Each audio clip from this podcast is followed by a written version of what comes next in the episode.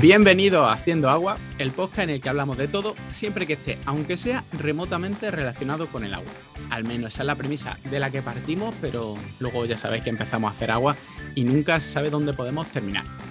Recordaos que este es un programa de la red Podcastidae y que nos podéis encontrar en podcastidae.com y en casi todas las aplicaciones de podcast. Y como siempre empezamos saludando a nuestros colaboradores de siempre, los demás integrantes de Haciendo Agua. Eh, Alejandro desde Alicante, ¿qué tal, Ale? Muy buenas. Pues muy bien, aquí disfrutando de los pocos días que son primaverales últimamente, porque vamos, a la que te descuidas pasamos del invierno al verano en cosa de dos días, así que justo nos ha pillado en el día primaveral por excelencia. ¿Pero de los que te tienes que poner una rebequita luego cuando anochece o...? Sí, sí, sí, o sea, de los que hace calorcillo por el día, que vas a la playa, estás a gusto, no te mueres de frío, si tienes narices te bañas y ahora a partir de las 8 o 9 te tienes que poner la rebequeja que si no refresca. Ah, eso es, eso es lo ideal, así todo el tiempo, todo el año. Ojalá, ojalá. Y Marina desde Barcelona, ¿estás en Barcelona, Marina? ¿Qué tal? Estoy en Barcelona, estoy en Barcelona, muy bien. Muy bien, han vuelto todos los extranjeros, no queda nadie en Noruega ni en Alemania, lo, hemos vaciado. O sea, ahora mismo en Alemania se ve como, como una bola de esas del Far West y ya está. Y aquí en Barcelona pues están todos. Comiendo paella mala en... Comiendo, comiendo paellador en las Ramblas y, y Frankfurt. que son muy, muy, hay muchos. Muy, muy típico de Barcelona. Es algo que alguien, la gente no conoce de Barcelona, si no habéis vivido nunca en Barcelona, eh, pero tenéis que saber que es que hay muchos Frankfurts en Barcelona, muchos Frankfurts. A un tío se le ocurrió y lo han petado. O sea, es como miles, y no hay, de restaurantes de Frankfurt. ¿Y no hay puestos de calzots por las calles? No, no, porque para eso son mucho más ortodoxos. Tiene que ser en la temporada, si no. Y te, y te Pero en Frankfurt es todo el año. Te exigen carne de catalanidad para. Sí, desde luego no, no lo vas a encontrar en la Rambla. Va a ser, un sitio que, que tienes que saber dónde ir. Así que sí, un poco carne de catalanidad, sí. Bueno, ¿cuándo nos va a invitar unos calzots? Pues eh, a partir de. a, partir, de, noviembre. A, partir de 2040, ¿no? No, hombre, a partir de noviembre ya se pueden comer. Vosotros venís ah. aquí me cuidáis a la criatura mientras yo voy a comer calzot y os traigo. no, os traigo no la sobra. pues lo, mismo me pasó antes por casa de Alejandro para que me invite a un arroz. Luego ya si eso subo para arriba. Ya, no lo he vendido muy bien.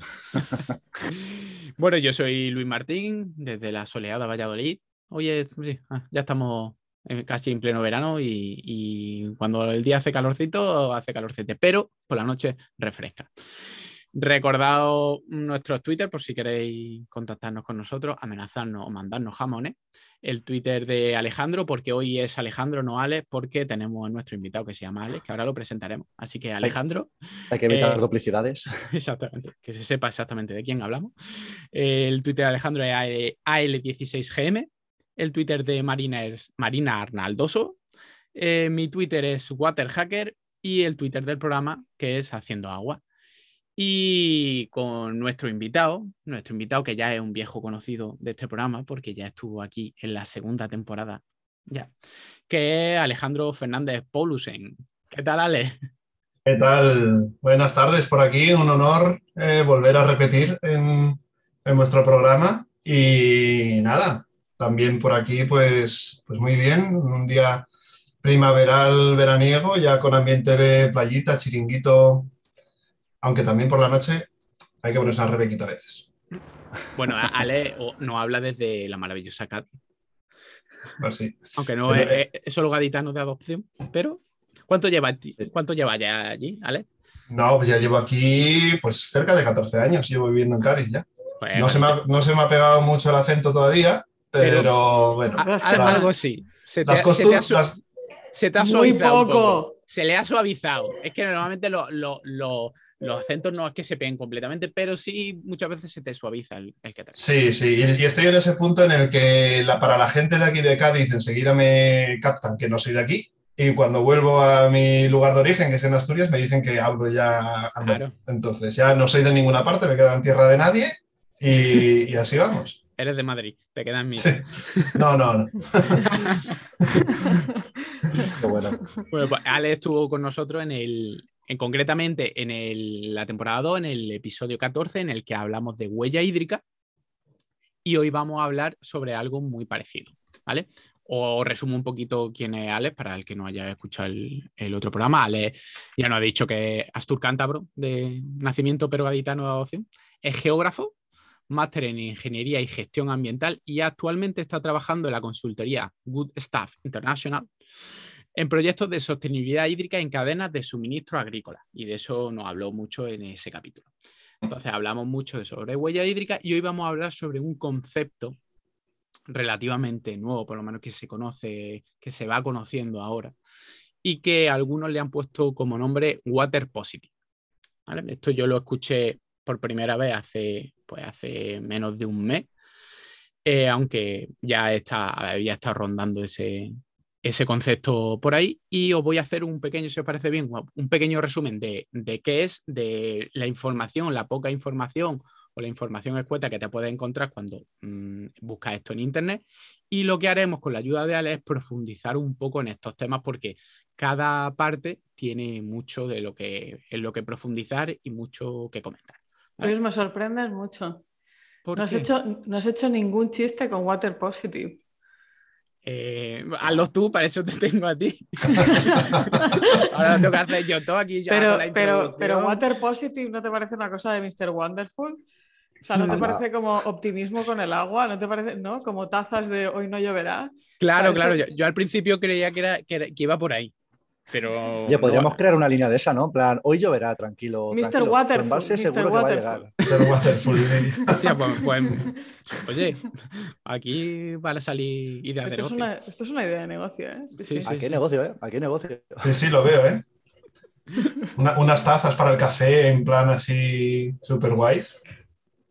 Pues mira, bueno, eh, si vemos que la cosa va hacia adelante, eh, no publicamos este capítulo, lo publicamos dentro de un par de años cuando ya lo hayamos sacado. Vaya a ser que no, nos cojan la idea y, y nos arruinemos, que esto puede ser una idea de un millón de dólares. bueno, pues ¿qué es ser water positive? No es ser positivo en cuanto al agua, sino que la definición, básicamente, es que una empresa genera más agua de la que consume. ¿Vale? Por eso es positive, porque genera más agua. En el balance de agua de la que consumo y la que genero, me sale positivo. Eh, este concepto se hizo famoso, empezó a, ser conocido en, el otoño del año pasado, porque eh, Microsoft dio el anuncio, sacó el anuncio de que quería ser water positive para 2030. Ya desde ese entonces se han unido muchísimas empresas y muchas empresas grandes, sobre todo tecnológicas, como han podido ser Facebook, PepsiCo, Google, incluso petroleras como BP. Vale. Yo cuando escuché esto digo, eh, ¿cómo va una empresa a generar agua? Esto que va, a coger oxígeno, hidrógeno, lo va a juntar, rollo cuando en la película El Marciano eh, cogía el combustible de los cohetes para hacer agua, ¿qué sentido tiene? Bueno, pues no, no, va, de, no va por ahí la cosa. Eh, para tener un ejemplo, podemos tener el, ejemplo de eh, la empresa o los eventos que son neutrales en carbono, que ya eso sí se escucha mucho. Lo que se hace es, pues tengo un evento, una empresa que tiene unas emisiones de carbono y ahora intento compensar esas emisiones de carbono financiando proyectos, por ejemplo, plantar no sé cuántos miles de árboles en la selva y se supone que compenso lo que estoy emitiendo con lo que captura el proyecto que estoy financiando y me quedo a cero, me quedo neutral en, carbono. Pues con el agua es un poco así. Tengo un consumo de agua, intento reducirlo primero, normalmente se intenta reducir, y luego intento tomar medidas en las que se mejore la gestión del agua. Y de esa manera, entre comillas, se genera agua, porque no estoy generando agua, pero bueno, se supone que estoy mejorando los recursos hídricos y eso de alguna manera, que ya veremos cómo se puede hacer eso, eh, podemos generar agua. Entonces, lo que consumo, luego lo compenso con lo que, con lo que las acciones que estoy haciendo.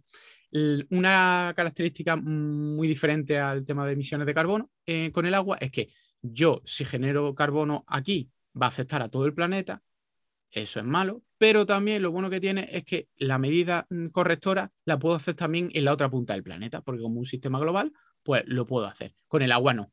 Si yo eh, consumo agua en una cuenca concreta, las medidas que tengo que hacer se supone que las tengo que hacer en esa misma cuenca, porque da igual eh, que yo haga en otra cuenca, no va a afectar. Una cuenca, las cuencas no están, en teoría, normalmente de manera natural, no están intercomunicadas. Entonces tiene que ser algo eh, muy local.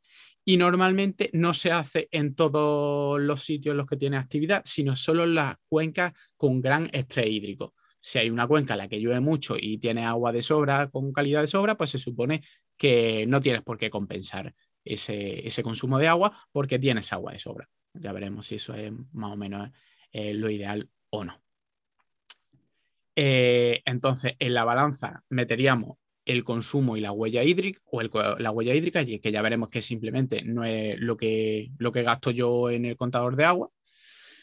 Eh, luego podemos hablar o, por, comentar, en el caso de Facebook, por ejemplo, como este, este, esta forma de calcularlo no está estandarizada, pues Facebook, por ejemplo, dice que solo tiene que compensar el agua que evapora, no el agua, su huella hídrica total, sino el agua que, se evapora en, su, en sus actividades es la única que tiene que compensar. Ya veremos si eso es lo más lógico, pero vamos a ver que no.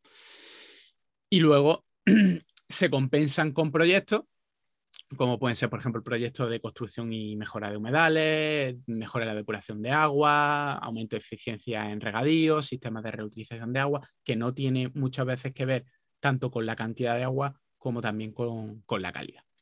Pues eso es en general lo que deduces cuando mm, lees un poco en internet sobre el concepto water positive.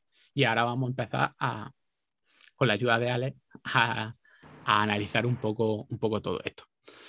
¿Vale? Entonces, eh, Ale, repásanos un poquitín el tema este de la huella hídrica, porque el consumo de agua que tenemos que compensar realmente no es lo que consumimos si nosotros tenemos pues, una fábrica. Bueno, imagínate, Microsoft pues, tiene una oficina, tiene un, centro de datos y demás. No es simplemente la factura que me viene a, mí con el agua. Hay más, hay, más cosas, ¿no? Sí, claro. A ver, el tema de, compensar el agua. Eh, a ver, parte de la base de que estas empresas que has comentado, por ejemplo, Microsoft o eh, pues, Facebook, ¿no? que además hace, lo hace un poco cada uno a su manera, se centran en, mm, digamos, en compensar el agua que, eh, digamos, consumen en sus operaciones directas. Y también esto del water positive, en teoría, pues también debe de implicar compensar el agua a lo largo de toda la cadena de suministro de los bienes o servicios que necesita o que usa esa empresa para funcionar. ¿Vale? El tema de la huella hídrica, por recordar un poco el concepto de, desde de aquella vez que hablamos en el, en el anterior capítulo, la huella hídrica es un indicador de uso de agua dulce, ¿vale? Que no se centra solamente en el uso directo del agua, como tradicionalmente uno pueda pensar que, bueno, mi huella hídrica, lo que yo gasto en mi casa, es lo que sale del grifo, el agua que veo, sino más en el agua que, no vemos, ¿vale? Es decir, en lo que sería el uso indirecto del agua. Y la huella hídrica, pues se puede considerar eso, un indicador que al final es un indicador de apropiación humana de agua dulce. Y al final la definición, digamos, oficial es que es el volumen de agua dulce que se usa para elaborar un producto o un servicio medido a lo largo de toda su cadena de suministro. ¿Qué mm, pasa con esa, cuando ponemos ahora en conjunto lo que acabas de comentar del water positive y el tema de la huella hídrica? Inmediatamente, pues hombre, ya me surgen algunas preguntas, como mínimo. Eh, Pregunta, que yo te respondo. Venga. me lo invento. No, a ver, a nivel comunicativo, perfecto una maravilla, ¿vale? ¿Por qué? Porque a nivel comunicativo, tú lo sabes muy bien, Luis, que trabajas mucho en divulgación, los mensajes simples, fáciles de entender, funcionan muy bien, ¿vale? Y, a ese nivel, Water Positive es fácil de explicar, ¿no? Es decir, yo gasto dos y compenso dos. Ya soy Water Positive. Soy, como lo que decía, waterful. Yo soy waterful. Así que, que bueno, desde ese punto de vista, eh, el decir soy más positivo que negativo, muy bien. Ahora, eso llevado de la teoría a la práctica, bueno, pues hay que ver un poco mejor cómo, cómo se hace, ¿no? Porque estamos hablando de que se asume que vamos a reponer el agua que hemos utilizado, que hemos consumido. En lo que tú dices, en una fábrica, ¿no? Oye, yo gasto mil metros cúbicos de agua, pues entonces eh, intento reducir un poco ese consumo y pongo una planta de reutilización o una cosa así para, para, para compensar. A ese nivel, bien, me parece que puede estar, que, que puede ser útil y que, bueno, me parece una buena idea. Pero claro, eh, la huella hídrica, una cosa que hace visible es el gran eh, reto que hay en cuanto al consumo del agua, que es el, consumo del agua a lo largo de la cadena de suministro, que principalmente es más relevante cuando hablamos de la agricultura, ¿vale? Ya sí. lo sabréis que seguramente se haya dicho muchas veces en vuestro programa, pero que es la actividad responsable de, de 70% del consumo de agua a nivel global. Y en países como España, eh, el 80 o en regiones como Murcia, Andalucía, en, en, algunos sitios pues puede llegar hasta el 85% o más. Entonces, mmm, ahí ya me empiezan a surgir preguntas, porque por ejemplo, y si yo soy, no sé, has dicho Microsoft, pero otra empresa como PepsiCo, que no, que es una empresa que ya eh, mueve muchas cadenas de suministro agroalimentarias. Lo primero, mmm, para ser water positive tendría que saber cuál es el consumo de agua, la huella hídrica de su actividad a lo largo de todo su entramado claro. de, ¿vale? Eh, que no es poca cosa. No, no, no, eh, claro. Entonces, eh, que se comprometan a ser water positive, una empresa como PepsiCo, que depende de productos que en muchas ocasiones no saben ni de dónde vienen, pues lo veo difícil. Y te pongo la empresa, la, el ejemplo de PepsiCo, que nosotros, ya te digo, en, en nuestra en nuestra empresa trabajamos con empresas, eh, con clientes que son, pues, que sé, supermercados, distribuidoras o comercializadoras de fruta y verdura, que en muchas ocasiones eh, pues también compran producto en, en, muchas partes del mundo y en ocasiones, eh, muchas más de las que nos pensamos, no saben cuál es el origen concreto de los productos que ellos adquieren y que finalmente venden. Entonces ya partimos de una base que en mi opinión se tambalea un poquito. No sé vosotros qué opináis. Sí, sí, no, ya, al final Hombre. No puedes y, y, no, y, no puedes tampoco eh, cerrarte a, vale, yo quiero ser water positive y ahora todos eh, los productos que yo utilice tienen que tener un estudio de huella hídrica asociada. Pues lo mismo es básicamente es inviable. Mm, pero yo no lo veo así, ¿eh? Quiero decir, eh, si, si estás apuntando a una falta de información, es decir, otra cosa sería que dijéramos, no, mira, es que mercado de compensación de huella hídrica no tiene sentido, ¿no? O sea, filosófico. Pero claro, el, el mercado de la huella hídrica, igual que el mercado de, compensación de carbono, tienen sentido. La cuestión es que falta estandarización, falta información y faltan herramientas ¿no? para poder implementarlo de manera eh, correcta en un 100% y siendo ortodoxos ¿no? en cuanto decimos que se tiene que compensar la huella hídrica de una, de una organización. Pero claro, es cuestión de falta de información, ¿vale? Pues se puede, se puede generar la información. Con la información que hay ahora mismo no podemos hacerlo, bueno, pues se tendrá que, que, generar más información. Desde luego lo que sí que está claro es que cada vez más empresas han ido haciendo cálculos y certificándose en huella hídrica. Eso es innegable. O sea, la información que tenemos ahora no es la que teníamos hace cinco años. Y la que tienen las empresas no es la misma. Entonces, para mí es más una... Un, un, mirad, para mí realmente es un problema más de generación de mercado y para ello de tener unas herramientas que te permitan entender exactamente cómo funciona eso y que eso se haga de manera científica y técnicamente solvente, más que eh, otra cosa, porque podrías hacerlo. Es decir, no es, no es imposible ni, ni no tiene sentido. Sí, sí, mm, tiene sentido. Lo que pasa, claro, te, mm, como, Difícil, como es sí, claro. Como los mercados voluntarios de carbono, perdón, ¿eh? Exactamente. hasta, que han, hasta que han madurado los mercados de carbono, eh, ¿cuántos años han pasado? Sí, pero Marina, de los mercados de carbono eh, yo lo puedo entender. Pero los mercados de agua, a ver, es que el agua es, un, es muy diferente al carbono. Estamos intentando y mucha gente y muchas empresas se empeñan en utilizar el mismo lenguaje para el carbono que para el agua. Está, está claro que no es lo mismo. Está claro que no es lo mismo y que tiene muchas casuísticas mucho más locales el agua y que, hay una, y, que, y que esa característica local es lo que mete los ejes de complejidad. Pero bueno, resuelve la ecuación, ¿sabes? Otra cosa es, sí, bueno, eh, sobre, todo en, sobre todo en el caso agroalimentario, como tú dices, puede ser que sea el caso más complicado de todos.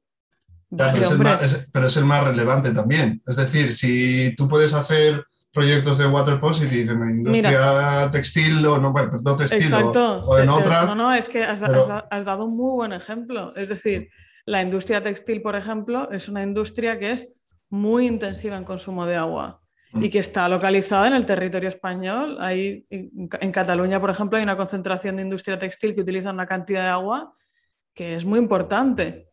Y de hecho, la gente está empezando a percibir la industria textil o, el sector de la moda de, otra manera desde que sabe que se gasta tanta agua.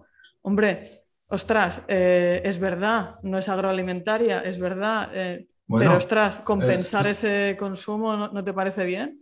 Pero la materia, la, materia prima de la industria textil Bien, sí, ok, pues podrías hacer eso, pero ¿por qué te quita eso de compensar tu consumo directo y eso, eso es malo? porque no lo haces al 100%? No, no, pero me parece, como decimos muchas veces, o sea, algo positivo siempre hay. Siempre puede haber luces y, sombras. No, no, te lo digo en plan de, claro, evidentemente la, solución al problema del agua en la tierra no la vas a, no la vas a resolver, mm. pero el problema del alto consumo del sector textil en la cuenca donde estás, sí, ¿eh?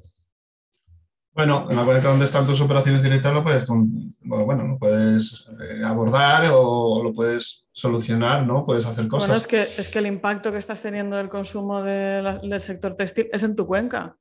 Ya, pero... son, cuencas, que no, van bien, ¿eh? No, no, no. Pero también el impacto del sector textil al final, a lo largo de la cadena de suministro, como decimos, fíjate en casos como el, del mar de Aral, ¿no? Es, es muy antiguo pero al final es un, es un caso claro que por una mala planificación eh, o no planificación eh, se mm, derivaron ríos eh, a cultivar cultivos de algodón para bueno, industria textil y también por temas comerciales de Rusia, Unión Soviética, Estados Unidos, de aquella. Y te cargas un, un mar interior entero, ¿vale? Por, no, no, si aquí la, solución absoluta a todos los problemas es lo que te digo, ¿eh? pero yo, o sea, es decir, entre, entre el greenwashing y la solución a los problemas del mundo hay una escala de cosas que yo creo que no es desdeñable. Y, desde, y, desde, luego lo estamos viendo. Es decir, el mercado de compensación de huella hídrica en España está en pañales, pero en otros países no está. Es decir, en, en Estados Unidos son cosas que se están haciendo y que están teniendo un impacto positivo en la gestión del agua de las cuencas, que bueno, tuvimos el otro programa que estuvo Álvaro Escribay y que de hecho se refería ¿no? a este tipo de proyectos. ese, lo, escuché muy bueno. ¿eh? Un momentito, un momentito. Es que no estamos yendo a la última parte en la que ya discutimos sobre todo esto. vamos, vamos se, desorganiza, Luis. Se desorganiza. ya, estamos haciendo aguas, Luis. estamos haciendo aguas antes de que él lo quiere. sobre todo porque vamos a explicar un poquito, pues estamos hablando de la huella hídrica, vamos ahí un poco paso por, paso, vamos a explicarlo todo bien porque estamos hablando de compensación y ni siquiera hemos ah, dicho o explicado cómo se hace la compensación y demás, para que la gente, la que no sepa. Y hemos hablado un poco de huella hídrica y otra de los puntos importantes de, del ser water positive es que no se hace en cualquier cuenca. Se dice que se hace en cuenca con gran estrés hídrico. Mm, y me gustaría que Ale, mm, seguramente en algún capítulo lo hemos, eh, hemos hablado de ello, incluso a lo mejor con el que, con el que tú viniste también, pero explica un poquito qué es eh, una zona, una cuenca con alto estrés hídrico, cómo se mide, quién te dice que, vale, lo tengo que hacer en esta cuenca, mm, pero en otra cuenca puedo no hacerlo, porque... Ya. Bueno, para hablar de estrés hídrico, pero también es, importante hablar del concepto de balance hídrico, ¿vale? Partiendo de ahí. el, básicamente, si por ejemplo las precipitaciones durante un periodo determinado de tiempo no son suficientes para cubrir las demandas eh, agrícolas en este caso, y es necesario extraer agua pues, almacenada en lagos, acuíferos y todo esto, ¿no? Pues eh, que también tiene una capacidad de almacenamiento limitada, ¿vale? Tenemos oferta de agua, precipitaciones, agua almacenada y demanda de agua, ¿vale? Si esa capacidad se agota, pues no será posible satisfacer esas demandas de evapotranspiración de cultivos, de industrial, doméstica, de, lo que sea, y eso ocasiona pues, situaciones de estrés hídrico. ¿vale? Al final el, nombre propio de estrés lo dice. Si tú, por ejemplo, tienes 50 tareas que hacer en 15 minutos, ¿qué, qué te pasa? Que no haces ninguna. Pero por lo menos te estresas. Bueno, hay gente que no, ¿eh? Bueno, ya pásalo, manda todo por saco. Y ya, ya lo, mandas todo a... Pero, pero bueno, viene, viene un poco a ser eso. O sea, nos referimos a situaciones en las que ese balance hídrico pues, muestra que la cantidad de agua que se necesita para cubrir las diferentes necesidades durante un periodo determinado de tiempo no, no se alcanza. Y eso ocasiona pues, impactos como pues, eso, pues, que haya eh, escasez o competencia por el agua o impactos en el medio ambiente derivadas de, esa falta de agua. Y bueno, eso es algo que en España pues conocemos bastante bien. Eh, de hecho, pues bueno, la mitad sur de España, Levante español, pues son cuencas sometidas a un estrés hídrico bastante fuerte, en donde las demandas de agua son mayores que la oferta de agua.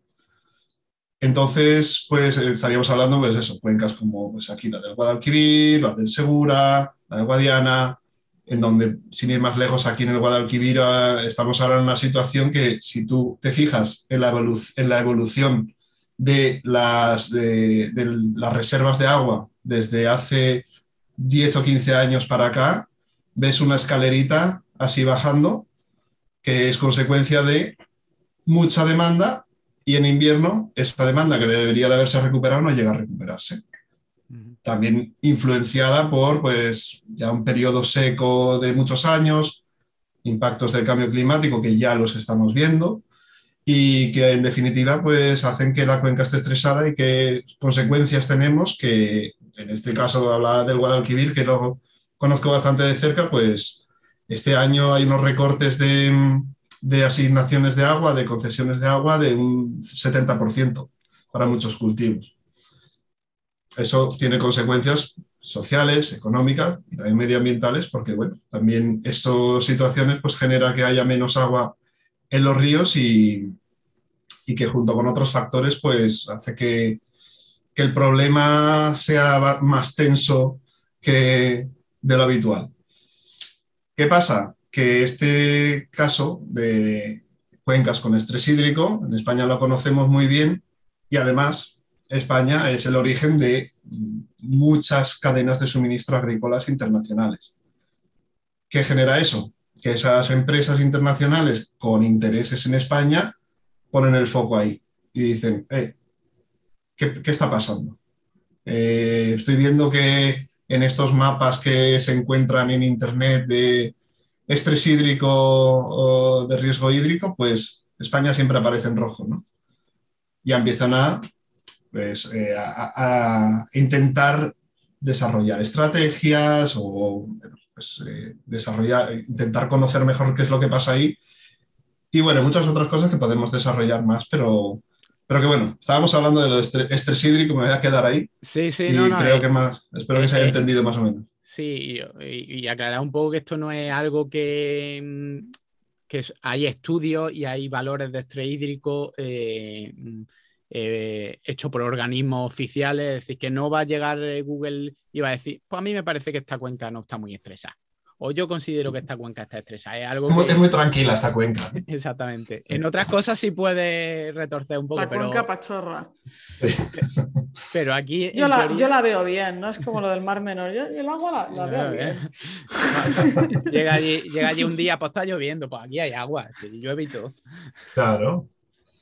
Entonces, y bueno, a mí me parece interesante el tema este de que una cadena de suministro puede pasar eh, tiene muchas materias primas, materias intermedias que pueden venir de muchas cuencas. Porque te dice Google, nosotros solo vamos a ser water positive, es decir, vamos a, necesitamos compensar esa huella hídrica en zonas con alto estrés hídrico. Pero bueno, ¿y si tu parte de tus componentes vienen de una zona con alto estrés hídrico? No lo tienes que hacer porque tú, em, la empresa principal eh, o tu fábrica está en una zona sin estrés hídrico. Ese tipo de cosas que no sé si estarán específicas. Ahí es lo que, lo que estamos viendo que, que puede ser fuente de, discusión y de, problemas, porque al final, pues... Yo llevo, aquí un rato haciéndome una especie de esquema así con, una libreta y es que me estoy imaginando como que cada cuenca es un cubo lleno de agua, en función de si está más vacío o más lleno, tiene más estrés o menos estrés, y tú al final vas cogiendo vasitos que va a ser la, la, huella hídrica de cada uno de los productos primarios o secundarios. Luego, ¿dónde eches ese cubo para producir algún bien? Eh, es, independiente. Ahora a ver, ¿cómo cuentas si estás haciendo water positive o no? Que es lo que estaba diciendo tú ahora, Luis, de si, el bien primario viene de una cuenca que tiene estrés, entonces hay que tenerlo en cuenta o no hay que tenerlo en cuenta.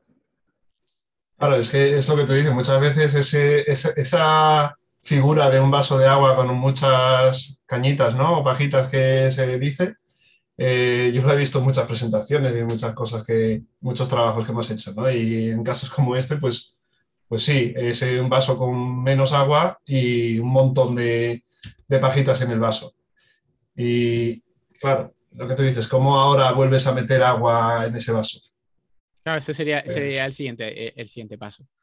Entonces, mm. por hacer un poco una, conclusión del tema de la huella hídrica y de las zonas de estrés hídrico, para hacerlo perfecto, habría que calcular la huella hídrica de todas las cadenas de suministro, de todo lo que tú utilices para eh, mm, producir tu bien y luego tendrías que eh, eh, compensar en cada una de esas zonas si la zona en la que se en la que se consume el agua es una zona de estrés hídrico. Si supones que solo tienes que hacer eso, que a lo mejor se podía plantear y decir, pues no, mira, yo voy a compensar mi huella en todo, en todo sitio. ¿Por qué? Porque este está más estresado, pues, pues prefiero que esta que tiene menos estrés, pero que en un futuro no llegue puedo hacerlo como, como, norma, como, norma general. Pero por lo menos que si yo tengo toda mi cadena de suministro, las huellas hídricas controladas, también haga compensaciones en esas cuencas si esas cuencas están estresadas. Eso sería lo ideal. Que se llegara más allá o no, o al principio solo lo haremos en la misma cuenca donde esté la matriz y ya está, pues bueno, pues bienvenido sea. Pero bueno, mm. la teoría, la teoría va, va, va por ahí. Y lo ideal sería que se hicieran toda la cadena de suministro. Y ahora está la, eh, yo creo que lo más complejo, bajo mi punto de vista, por lo menos no se habla tanto, que es la compensación. A ver, Alex, que mm, yo gasto muchísima agua en mi empresa, ¿qué puedo hacer en una cuenca para, entre comillas, generar agua?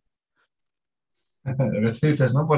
ponerte a juntar hidrógeno y oxígeno Claro, porque Yo, veo, yo veo, por ejemplo, os voy a leer un poquito algunos de los proyectos que pone Facebook en su página, en la página donde te describe lo que van a hacer y lo guay que son y demás.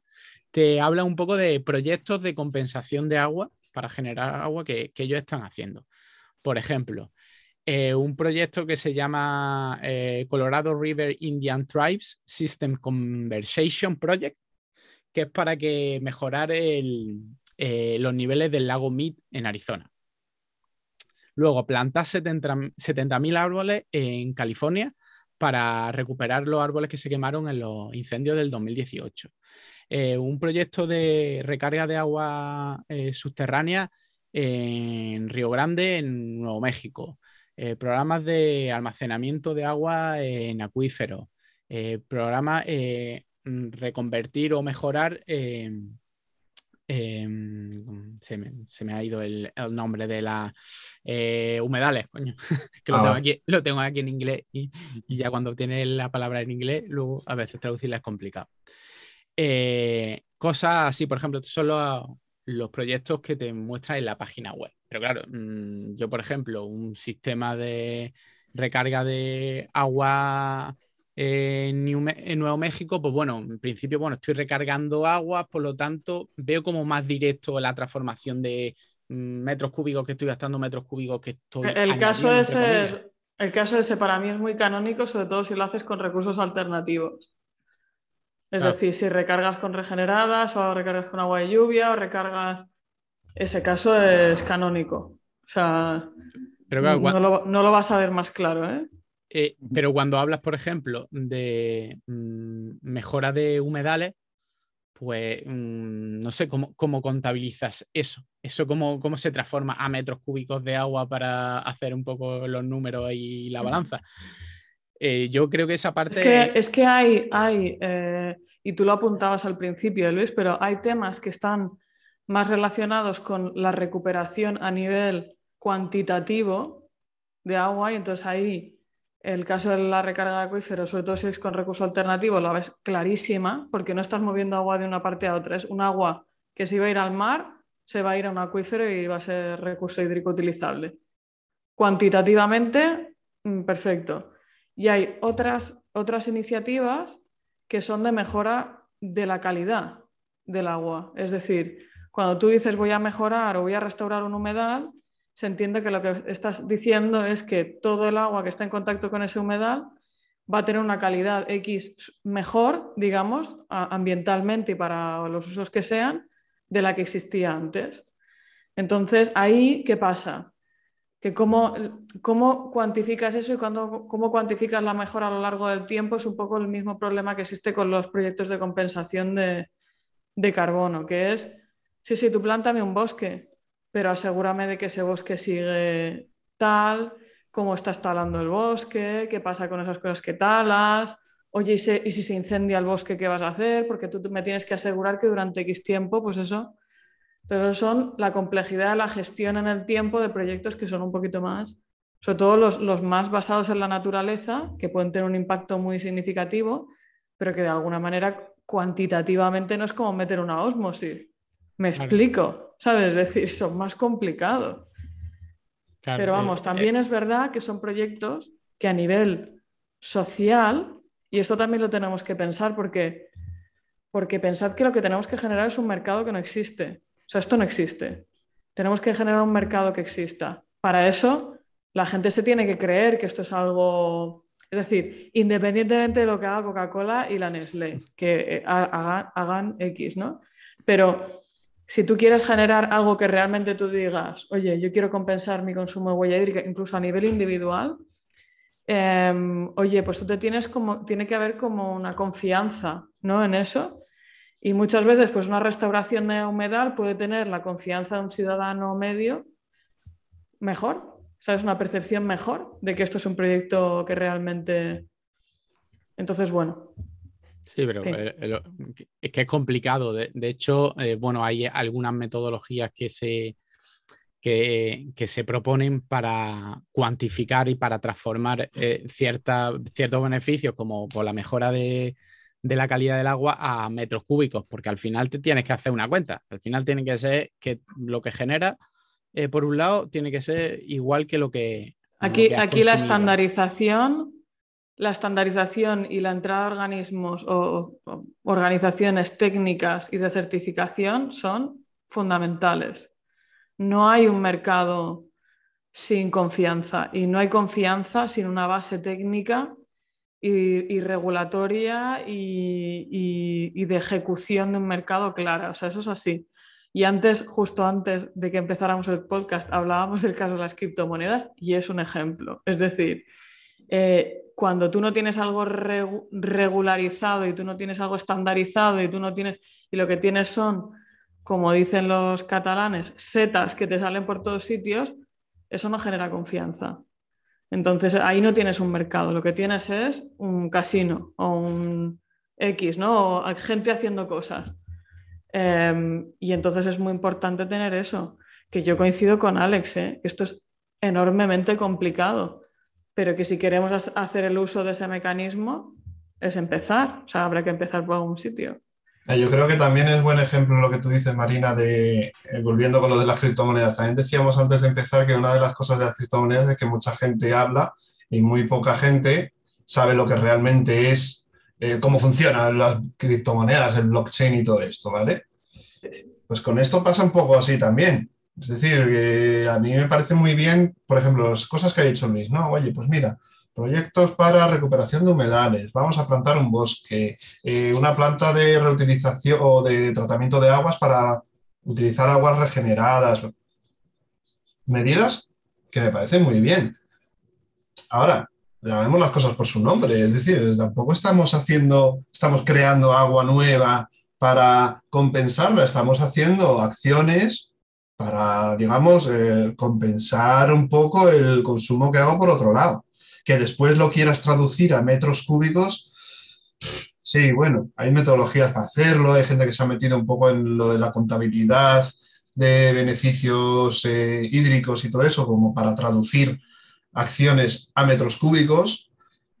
Y está bien, pero al final estamos un poco volviendo a, lo de siempre, ¿no? Pues bueno, eh, para eh, compensar un poco el impacto que tengo, en este caso de consumo de agua, pues eh, monto una planta de tratamiento, que está muy bien, y, puedo reutilizar el agua. Vale, pero bueno, ya de ahí a vender a bombo y platillo, que voy a ser water positive y todo eso, yo creo que hay un trecho.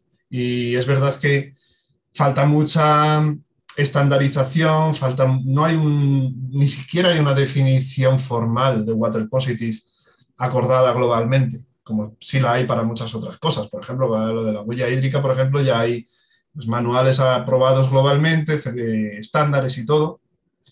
En este caso no, no lo hay. Y hay una cosa que yo creo que es muy importante que, falta en todo esto, que es el enfoque eh, integral de Cuenca. Eh, hacer acciones de water positive y todo eso es un enfoque que si te pones a leer un poco por internet o compromisos de empresas, son muy individualistas. No, mm, por lo menos yo no he leído muchos que mm, impliquen conocer a fondo la cuenca en donde tienes tus actividades o tu cadena de suministro, identificar cuáles son los retos principales, no para tu actividad, sino para la cuenca en general. Porque el cambio climático, por ejemplo, lo mismo me va a afectar a mí que tengo una planta de unos servidores de Microsoft en una cuenca que al que está plantando calabacines ahí al lado.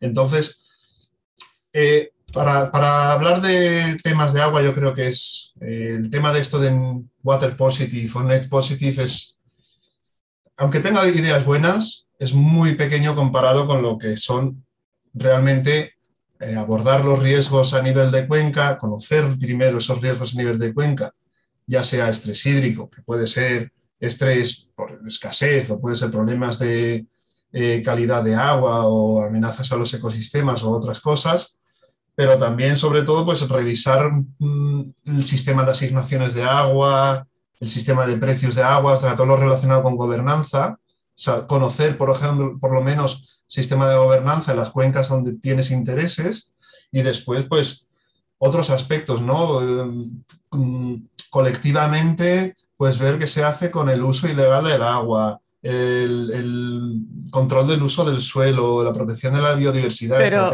pero Alex, ¿te, das cuenta de que estás hablando de cosas en las que las empresas no tienen control?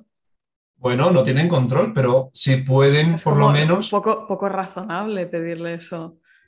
¿No? Bueno, pero si tú eres una empresa y tienes intereses comerciales y compras, yo qué sé, mangos en Perú, ¿vale? Tu, tu, negocio depende de comprar mangos en Perú, imagínate. Y es una de esas zonas rojas de estrés hídrico que ves en los mapas y tal.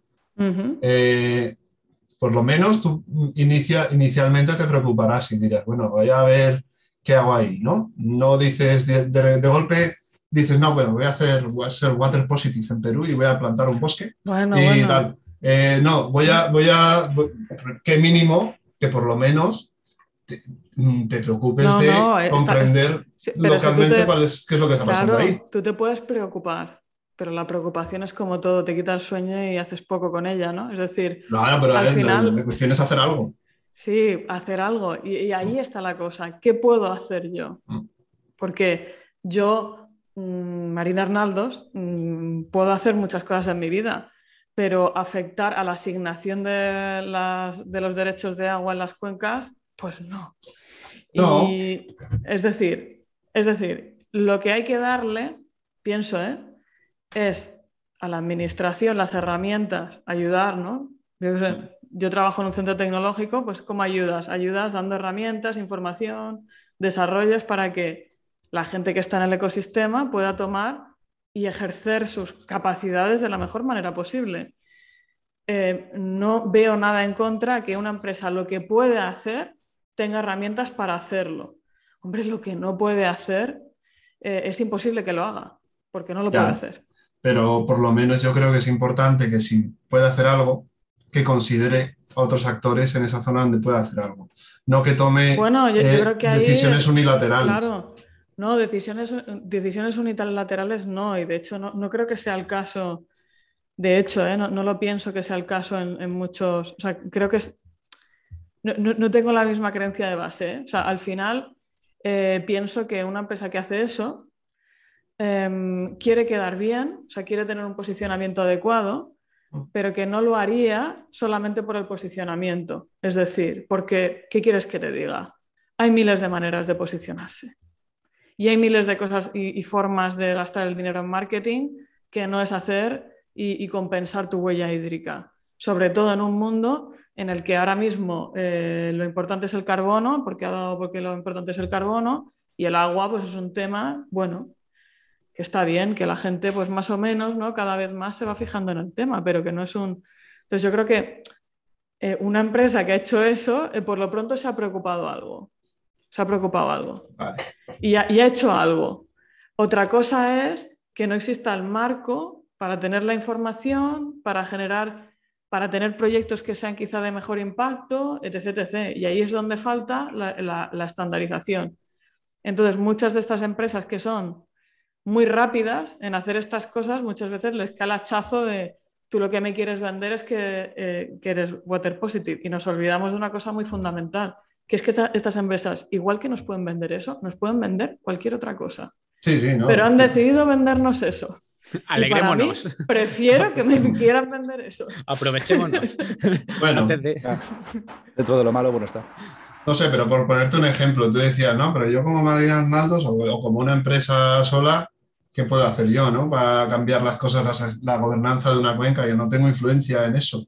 Yo eso lo he escuchado muchas veces. No tengo, no tengo, tengo influencia, lo que no tengo son competencias. tienes competencias, pero mm, sí puedes hacer algo, puedes hacer pequeñas cosas. Y de hecho hemos visto... Montar un, montar un, mercado de compensación de huella que, que, acelere proyectos que de otra manera no sucederían por la vía por la vía de la, licitación pública, no sé cómo decir. No sé, pero bueno, eso, eso lo veo muy lejano todavía y, yo lo que sí que veo que, y, tenemos ejemplos, ¿vale? Aquí en España siempre hablamos muy, muchas veces del caso de Doñana con la fresa o el Mar Menor, que ahora cuando se ha hecho todo muy público y ha habido muchas noticias, pues eh, los supermercados que conocemos muy bien, los Aldis, los Lidl, los otros supermercados ingleses y todo eso, han tomado medidas para decir, oye, pues eh, no solamente les voy a exigir a mis productores eh, certificaciones para justificar la legalidad y todo eso y tal, sino que en casos como por ejemplo el de la fresa en Doñana, se han puesto en conjunto varios supermercados europeos para eh, presionar al gobierno de Andalucía para que eche atrás la amnistía que quieren dar a muchos regantes ilegales del entorno de Doñana. Eso es algo que es eh, un ejemplo de que mediante la empresa privada se ejerce presión sobre la gobernanza a nivel local. Y como mucha de la economía de esa zona depende de las eh, empresas internacionales, está surtiendo efecto. Y cada vez hay, bueno, pues más control del, riego ilegal, aunque todavía queda muchísimo por hacer. Eh, hay Mm, hay movimientos también, incluso cambio de mentalidad en muchos productores legales que están viendo que eh, mm, pues, competitivamente los ilegales que de repente les hacen legales, pues están jugando con otras cartas al mismo juego. y todo eso también viene muy influido por las empresas, en este caso las empresas internacionales que le trasladan esa presión a los... por, por, las empresas, por las empresas, ¿por qué? Bueno, porque se lo demandan. Porque se lo demandan sus clientes. Claro, todo viene de porque, Porque les afecta la cuenta de resultados. Es decir, esto ¿vale? Pues es que el- el- el- la influencia se está ejerciendo desde la sociedad, Mm. no desde la empresa. La empresa es un vehículo en ese caso. Y, y de hecho, hablar de lobbying de las empresas, pa- para, bien o para mal, para mí es- siempre hay que ponerlo un poco en- entre comillas, ¿no? Sí, Lo sí, que, yo, sí. lo que yo le puedo explicar a la administración es yo dejaré de hacer negocio aquí porque mis clientes ya no me compran. Y tú eso lo tienes que entender. Y la administración pues lo puede entenderlo y puede, y puede acometer acciones.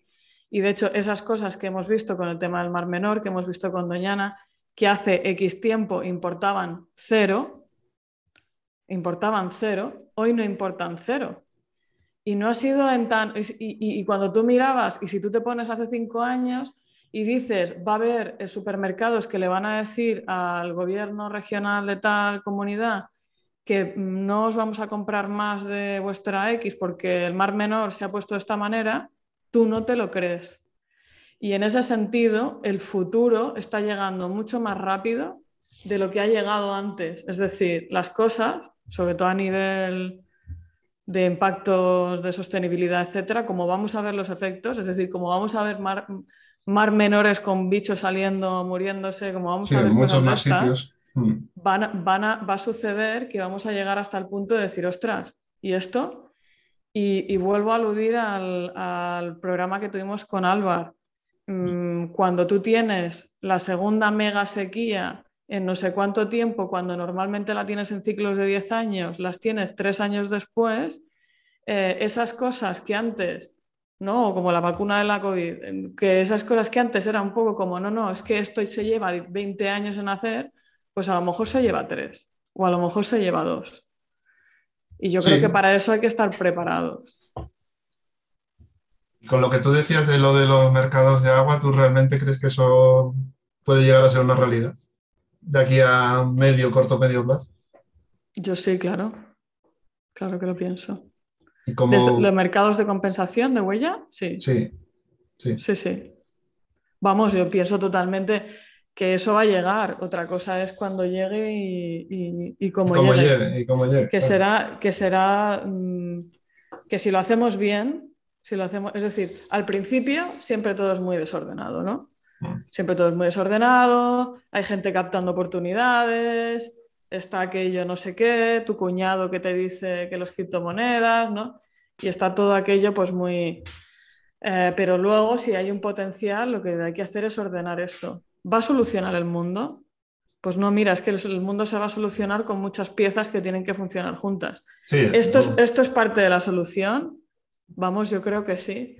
De hecho, es, es una manera de potenciar que existan proyectos a nivel de las cuencas que ahora mismo no existen y que no hay manera de impulsarlos. Es que no hay manera, porque no hay financiación, porque si la hay hay que hacer un no sé qué y se tira 100 años aquello en hacerlo. Y es una manera de decir, vale, pues ¿cómo acelero esto? esto? Mm, lo estamos viendo con los mercados del carbono, lo vamos a ver con los mercados de, del agua y luego lo veremos con los mercados de los servicios ecosistémicos y de las no sé qué, no sé cuánto, ¿sabes? Sí, sí. Ya veremos. Hombre, hablando de estandarización, y creo que también era un tema que teníamos por ahí eh, pendiente, Luis, el, el tema de lo de la custodia del agua. Eh, es un estándar, ¿vale? O sea, eh, existe un estándar global de lo que llaman Water Stewardship en inglés, que en español, bueno, se traduce como custodia del agua, gestión sostenible del agua, es un poco complicado de traducir, que en realidad viene a ser un estándar que ya, ya tiene unos añitos, no, no muchos, pero bueno, ya tiene eh, claro, cerca de unos 10 años o algo así, aunque los, la última versión es de hace 3 o 4 años, que lo que plantea es una metodología para comprender mmm, lo que es el, el, uso del agua o el, el, impacto de agua, tanto a nivel de sitio de finca, bueno, es multisectorial, ¿no? Como a nivel de cuenca, comprender bien tu cuenca, los actores, los desafíos, los riesgos a los que se enfrentan conjuntamente y después planear acciones a nivel individual, eh, colectivo también, monitorizarlas, comunicar y todo esto. Está bien, creo que es un paso importante y de hecho hay mucho, está habiendo cada vez más movimiento alrededor de, del estándar, aunque es verdad lo que dice Marina, o sea, está todavía muy verde en el sentido de que cómo se implementa o cómo se interpreta es muy diferente dependiendo del caso y dependiendo de la región y del país. Pero me parece un importante paso adelante que ese enfoque de cuenca, de acción colectiva y de comprender los riesgos compartidos, creo que es un buen camino y que esto de Water Positive, ¿por qué no? Pues también puede eh, pues, incentivar ¿no? este tipo de, acciones o de estrategias que realmente pues, tengan un fondo bien argumentado, bien fundamentado, con proyectos a largo plazo, teniendo en cuenta las circunstancias locales y los actores locales y bien basado en, conocimiento. Y, que bueno, me parece que, que está bastante en ese sentido en buen camino y que puede llegar a, alinearse bien con iniciativas como esta del Water Positive en algunos casos. Claro, es que puede ser que en determinadas cuencas eh, no estén tan desarrolladas y, este, y esta compensación de huella hídrica eh, deberían de empezar por eso, por desarrollar bien lo que va a ser la custodia del agua y la gobernanza del agua, porque habrán en Cuenca, porque estamos aquí hablando en España, en Europa, pero si lo hacen en otros países, seguramente necesitarás primero invertir más en ese mm. tipo de organización y luego ya cuando esté organizado ya invertirá en, desarrollar un, el humedal tal, porque según los estudios que se han hecho, es una de las medidas que se debe ir, debe ir haciendo. Pero bueno, también como esto también es muy parte, es comunicación, es mucho más fácil decir, yo consumo una cantidad de agua y lo que he hecho es em, arreglar este humedal. Y aparte, pues te digo que es una medida concreta, te la explico muy bien, te hago fotitos, me hago una foto además con un pato y le pongo el cartel de mi empresa, pues eso también colabora. al, pato, ¿no? Le lo pones ahí. Exactamente. nueva, nueva mascota corporativa. Le ponen los colores de la empresa al pato. El patito, el pobre pato ahí mareado. es más fácil vender eso o mostrarlo que comunicar que, bueno, pues ha llevado una serie de medidas para mejorar la gobernanza de agua en esta cuenca, pues es, más complicado. Eh, aunque sea más efectivo. Entonces, no, no, no por ser pesimista, pero bueno, que, que al final se hará de todo. Nosotros, por ejemplo, yo los casos que he comentado, por ejemplo, de Facebook y demás, pues no sé si hay algún tipo de medidas más que ha tomado también, pero como es más complicado de explicar, pues simplemente no lo ha puesto en su artículo. Pero lo mismo sí, tiene otras medidas que no son tan llamativas y que también las tiene, no lo sé. Pero claro, mm, por lo menos si, si, hace, si lo hace en medio, medio qué, simplemente para el postureo, ya vamos avanzando algo. Ya la gente, nosotros estamos haciendo un programa eh, eh, que se llama Water Positive. Lo mismo si este concepto se hubiera llamado de una manera mucho menos marketingiana, eh, pues yo no me habría llamado la atención y no habría leído el artículo. Y yo me dedico a, temas de agua. Pues todo eso ayuda. Y una vez que se esté haciendo medio mal, pues terminamos de hacerlo bien. Quitamos el medio mal que se está haciendo, nos quedamos con el medio bien y poco a poco avanzamos. Pero yo creo que siempre, está el riesgo de que, a mí me parece muy bien todo lo que tú dices y la verdad es que el tema de comunicar de una manera simple pues siempre, siempre ayuda. Es verdad que es lo que decimos muchas veces, tiene que haber un equilibrio, porque si no eso se te explota en la cara. ¿Vale? Eh, con lo que hablábamos muchas veces, o habéis hablado en otros programas del greenwashing. Aquí, aquí coincido, sí. Claro, oye, pues mira, Es decir, está, bien empezar, pero hay que, lo, que hay que hacer es hacerlo bien. no, me vale estar siempre en el mal. Por supuesto.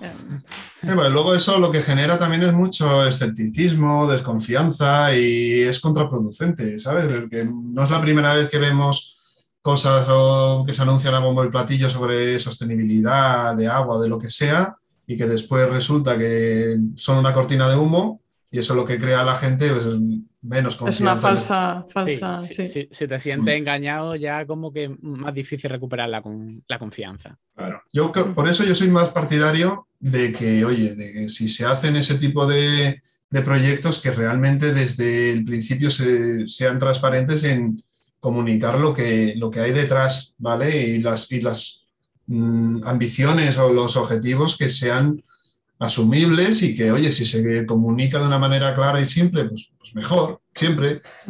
Ahora, yo lo que he visto, por poner algún ejemplo, ¿no? En, casos como lo que decíamos de empresas multinacionales que tienen intereses en cuencas con estrés hídrico, sí que yo he visto casos en los que, oye, pues primero, oye, uso alguna de estas herramientas que hay en Internet globales para identificar el riesgo, ¿no? Pues mira, tengo mucha producción eh, o mucho interés comercial en esta cuenca o el que tiene alto estrés hídrico, ¿vale? Pues primer paso, me preocupo de conocerla mejor, de hacer un estudio un poco más detallado. Primer paso, después comunicar a nivel local con los actores locales, a ver, una vez bien identificados, todo, poner en común la información que tenemos y a partir de ahí ir en la búsqueda, orientarlo todo a la acción local, si es posible acción colectiva, ¿vale? Porque es así donde más todo va a ir mm, en consonancia más hacia adelante.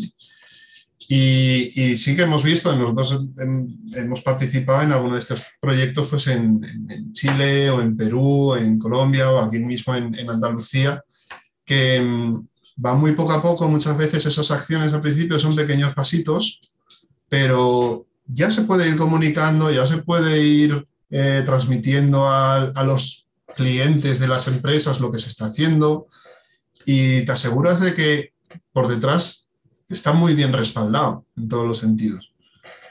Entonces creo que, bueno, eh, si hubiera alguna acción pues, tipo Water Positive que esté en línea con eso, pues, está bien. Ahora, creo que esta es una herramienta más que tiene que estar en un marco o en una estrategia mucho más amplia. Sí, sí, al final tiene que haber un poco de estandarización para que no cada uno lo haga de su padre y de su madre, que la comunicación sea un poco, eh, un poco global y luego que, eso avance. Pero al final, al final eso, las marquitas, los certificados de sostenibilidad y demás, se tienen que hacer lo mejor posible, pero son una herramienta muy útil. Tienen siempre sus problemas, tienen siempre sus pero, se podrían hacer mejor. A veces no te permiten ciertas cosas, que, ciertas medidas que dice, es que esto es claramente positivo, lo he estudiado. Bueno, pero bueno, al final la estandarización tiene, tiene un poco eso. Pero yo creo que, es positivo y bueno, estamos también los expertos ahí detrás para fiscalizarlo un poco y, para explicárselo a la población. Y si lo hacen mal, pues tirarle de la oreja. si simplemente quieren eso si quieren ponerle el pin al patito, pues nosotros estaremos ahí para criticarlo. Bueno, yo solamente voy a añadir una cosa, que es que el otro día eh, me quedé totalmente estupefacta porque me mandó un mensaje el Santander. Bueno, que en realidad... El, Banco Santander. El, banco, el, banco, Santander me mandó, Patricia Botín, me mandó a mí. La Patri. el Santander tiene un mailing list y a mí me llegó un email. Y, que por cierto ya me he quitado el Santander, pero bueno. El caso es que. Pues mala publicidad aquí en el podcast. Ahora que habéis perdido un patrocinador. No, no por eso, no por eso. No me quite por eso. De hecho, eso me dejó estupefacta en el buen sentido que decían, eh, vamos a meter una funcionalidad en tu cuenta, que es que vamos a mirar eh, cuáles son tus transacciones, qué es lo que compras. Con esto te vamos a estimar una huella de carbono y luego te, puedes, o sea, con ese cálculo, tú puedes em, desde el Banco Santander, desde la aplicación del Banco Santander, comprar proyectos que te, que te compensen la huella personal. Y, me quedé loca, ¿vale? O sea, fue como, es que, es que, no, Y entonces, y pensé, pues a mí lo que me gustaría es que me llegara eso en la, en la factura del agua, ¿sabes? En plan, en plan, de, mira, hemos hecho un, un pequeño pozo de recarga, que le hemos puesto tu nombre, tiene una chapita, ¿sabes? Oye, pues como propuesta ríete, Recargando lo que tú gastas. Claro. Que, es poquito, ¿eh? Yo intento, yo hago paz con esto. Eh, pero pero que, es, es, increíble las cosas que pasan cuando algo eh, lo peta tanto, ¿no? Como lo ha petado la huella de carbono. Ojalá pase algo así con, con el tema del agua, porque yo alucino. O sea, mira, lo, lo mandé al WhatsApp que tenemos del trabajo, dije, mirad, ya está. Ahí está la solución. Estamos en el futuro. El futuro ha llegado. El futuro ha llegado. ¿Qué hacemos ahora? Pues nada, chicos, yo creo que con esto vamos a terminar, pero tenemos una mala noticia para los oyentes. No. Sí. No. No. Sí. ¿Qué vas a decir? Que es nuestro último programa de la temporada. Ay, pensaba que ibas a decir que no eras water positive. Ah. Porque en, no, todavía él está en Valladolid, él no tiene que compensar. Aquí, aquí, aquí no hay estrés hídrico, aquí no hay nada. Ah, bueno, ahí sobra. aquí el pisuerga pasa con un montón de agua. No, pasa nada. No. Se tira el día ahí echándose chorros eh, encima. Yo no, no, corto el grifo, ¿para qué? Para luego tener que volver a, abrirlo. Nada. Tiene un grifo abierto ahí en el jardín. Exacto, además eso, eso relaja mucho. Tengo una cascada en mi casa. Ay, señor. Como llega el veranito y en previsión de que Marina en uno de estos nos da un susto y, se tiene que ir corriendo. Ah, vale. No tengo otros que hacer. ¿eh? Así que cuando volvamos ya seremos. Sabes que la culpa es mía, ¿sabes? Seremos la cuatro. Culpa es de alguna mujer. Bueno, ya no seremos cuatro. ahora mismo somos cuatro. Bueno, ahora mismo somos cuatro más de cinco. Pero ahora mismo en los programas normales ya somos cuatro, ya, ya seremos tres y algún ser, esperemos que no esté llorando. Pero bueno. Esperemos. Que no sea, que se comporte bien. espero yo. Y que vaya bien, que rompa aguas bien y que sea una horita corta, como se suele decir. A mí una hora me parece largo, ¿eh? Yo no sé por qué dicen eso de Una horita corta. Para que no te confíes, para que no piense que van a ser 15 minutos. Crearte una expectativa que después. Yo solo quiero, yo solo quiero llorar e irme con mi mamá. Eso es la verdad. Tu mamá te, señalará y te dirá, ahora, ahora, ahora, para que sepas lo que yo sufrí contigo. Ahora me valorarán más. Me harán mejores regalos en Navidad. Pues bueno, mm, despedirnos primero de nuestro invitado, Alex. Muchísimas gracias por volver. Siempre va, muchas gracias a, vosotros, hombre, que os habéis atrevido a traerme aquí por segunda vez. Bueno, como podrán oír los oyentes, no, no hemos atrevido a nada, es un placer. Aporta. Ha sido habrá una tercera, seguro. Hoy habrá una tercera. Bien, bien, pues nada, para cuando queráis, aquí estamos dispuestos a ser Waterfoods. Perfecto. Recordad que esto está registrado, grabado, no podéis pisarnos la idea. Esto es para nosotros, para, para hacernos millonarios nosotros, ¿vale? Y que el Banco Santander no quite el patrocinio que tenía pensado. Eh, eso. Eh, ¡Patricia! me he equivocado. Era buena idea. me vuelvo, me vuelvo. Y bueno, y bueno, mm, si lo estáis escuchando más o menos cuando se la primera vez que emitimos esto, eh, feliz verano a todos. Si no, pues feliz otoño e invierno, como esto se puede escuchar cuando queráis. Y nada, que no, nos vemos. la, nos vemos después del verano, la próxima temporada, pero obviamente no podemos terminar nuestra ya cuarta temporada sin nuestro grito de guerra. Invito a Alex a que se una a nosotros. Hombre, por favor. última vez esta temporada. Una, dos y tres. Buenas noches. Buenas noches, Cuenca. Buenas noches, Cuenca. Cada vez lo oigo más de cuenca hidrológica. Cada vez lo oigo más. Ojo, ojo, a ver si alguno se va a creer que es por eso, ¿eh? Seguro.